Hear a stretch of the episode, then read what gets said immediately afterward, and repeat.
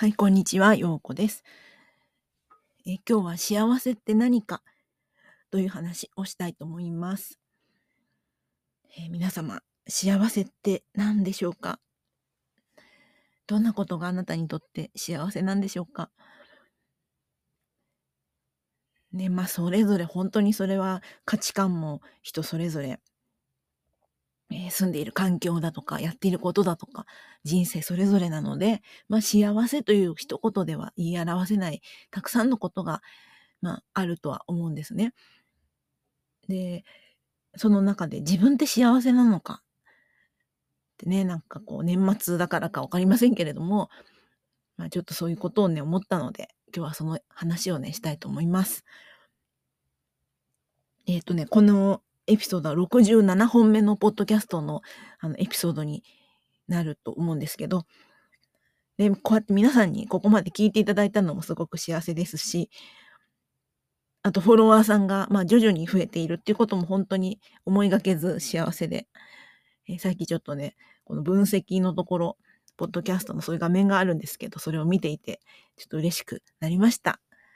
ありがとうございます。まあそれで幸せって何かっていう話なんですけど、私はね、前はすごく不足感があったんです。もう自分はこれじゃダメだみたいな。で、それってどこから始まったかないつから始まったかなって言ったら、結構ちっちゃい頃からあるんですよね。で、まあ、すごくこう、おとなしい子で、で、田舎のね、畑とか山とかそういうとこで遊ぶの好きだったんですけども、自分が行ってた小学校っていうのが、その田舎の子と新興住宅地の子が一緒に行くような感じの、まあ、町の小学校で、で、私の生活なんか本当にこう、田んぼで稲を、まあ、おじいちゃんが作ってそれを脱穀機にかけてみたいな、なんかそういう田舎暮らしの反面、その学校に行くと、何それみたいなね、もうすごい都会暮らしみたいな子もいて、ちょっとこう、憧れっていうか、でみんな公園で遊んでるんですけど、うちの周りには公園なんかなくて山で遊んでたので、公園でみんな遊ぶんだっていうのもすごい新鮮だったんですよね。でそういうところからなんかちょっと人を羨むっていうか人と比較するみたいのって始まったような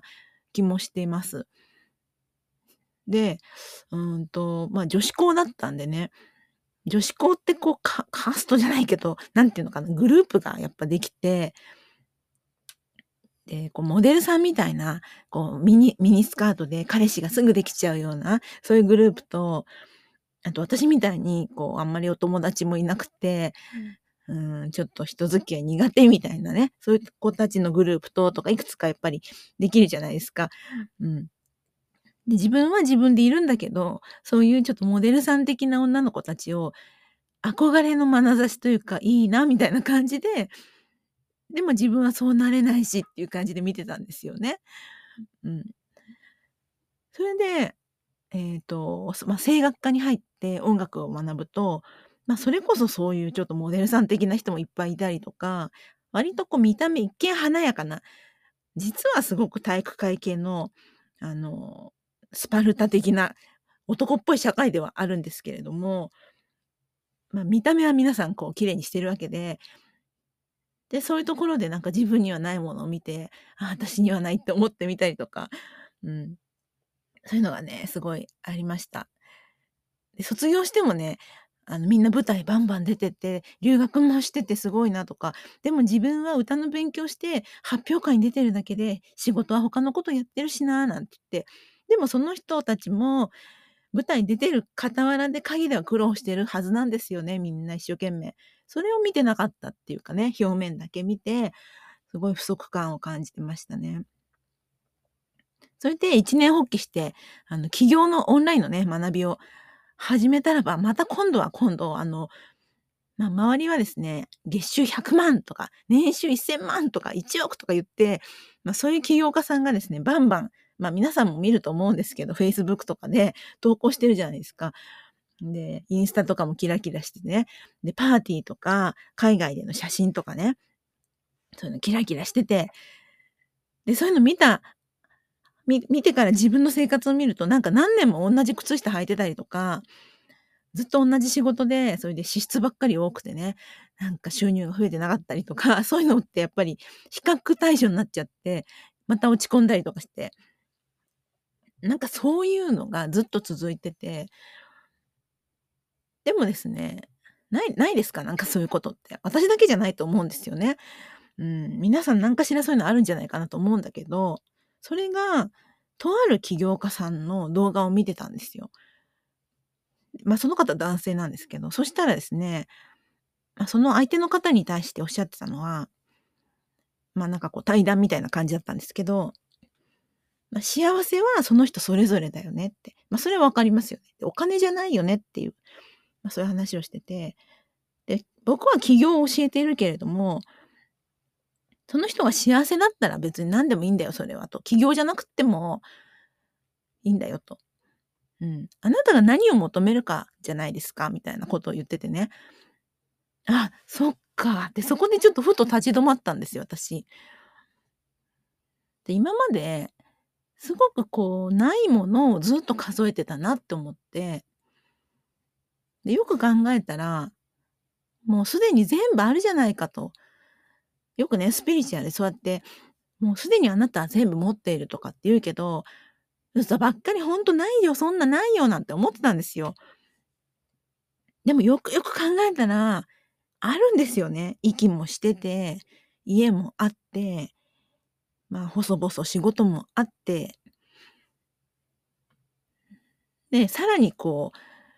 まあ、企業で頑張って稼ぐぞっていう風に、こう、なんか身が入らなかった。なんだか、100%こそこに行かなかった。1%ぐらいはどうしても、ゴーできない自分がずっといたんですよ。それ何かなと思ったら、全然渇望してなかった。か渇望。あの、うん。もう満たされてたんだなっていうことに気がついたんですよね。まあ、それはあれですよ。別に貯金が多く、多くありますとか、もうファイヤーしちゃってますとか、全然そういうことではなくて、そう、本当そういうことじゃなくて、ないんだけどあるみたいな。うん。数えたらいっぱいあったっていう、すごいこう、顕微鏡で見て細かいところを見たらいっぱいあったっていう話なんですけど、でもそれの、あの、気づきってすごく大きくて、で、やっぱり起業とか副業で、なんかずっと会社に働いていて、えー、まあ、例えばブラックの企業だったり、それから作業労働だったり、もうずっとここでいられないから自分で何かしようと思って、こう始めるわけですけれども、でも、よく考えたらそのブラックだってなんだってやめたい、気持ちはやめたいけど、でも一応今仕事はあるんですよね。で、家もあるし。なんかそこをない、全くないないないってなって、こうお金だけをやっぱり追い求めると、なんかすごい辛い人もいるんじゃないかなって思いました。まあみんながみんなね、そうじゃなくて、ないところから、まあ例えばね、シングルで子供を育ててて頑張ろうっていう、それが底力になって前に進め、進める人ももちろんいると思うし、その状況次第だとは思いますけれども、まあ人によっては、あ、今自分がすごい幸せだなって今を見つめることで感じるかもしれないんですよね。なんかね、そうなったら、あの、私の場合ですけど、本当にやりたいことって何なんだろうと思った時に、まあ、もちろん自分の力をあの使って事務的なことやるっていうのも一つなんですけど、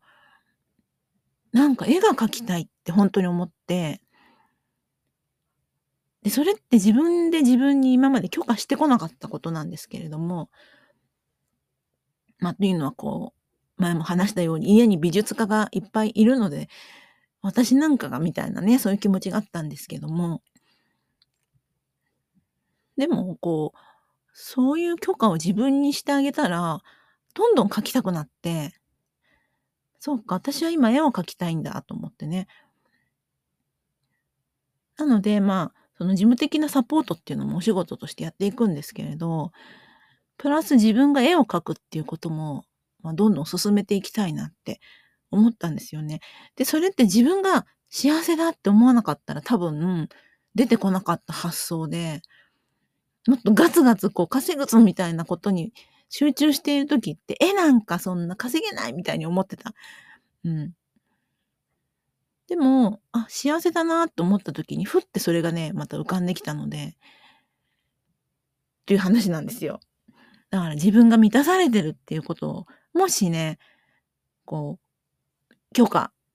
なんか許可して感じることができたら、なんか違うなって今、違和感ある方はね、あの、そういうことやってみると、また新しい何かが見つかるんじゃないかなって思いました。というわけで今日は幸せって何っていう話をさせていただきました。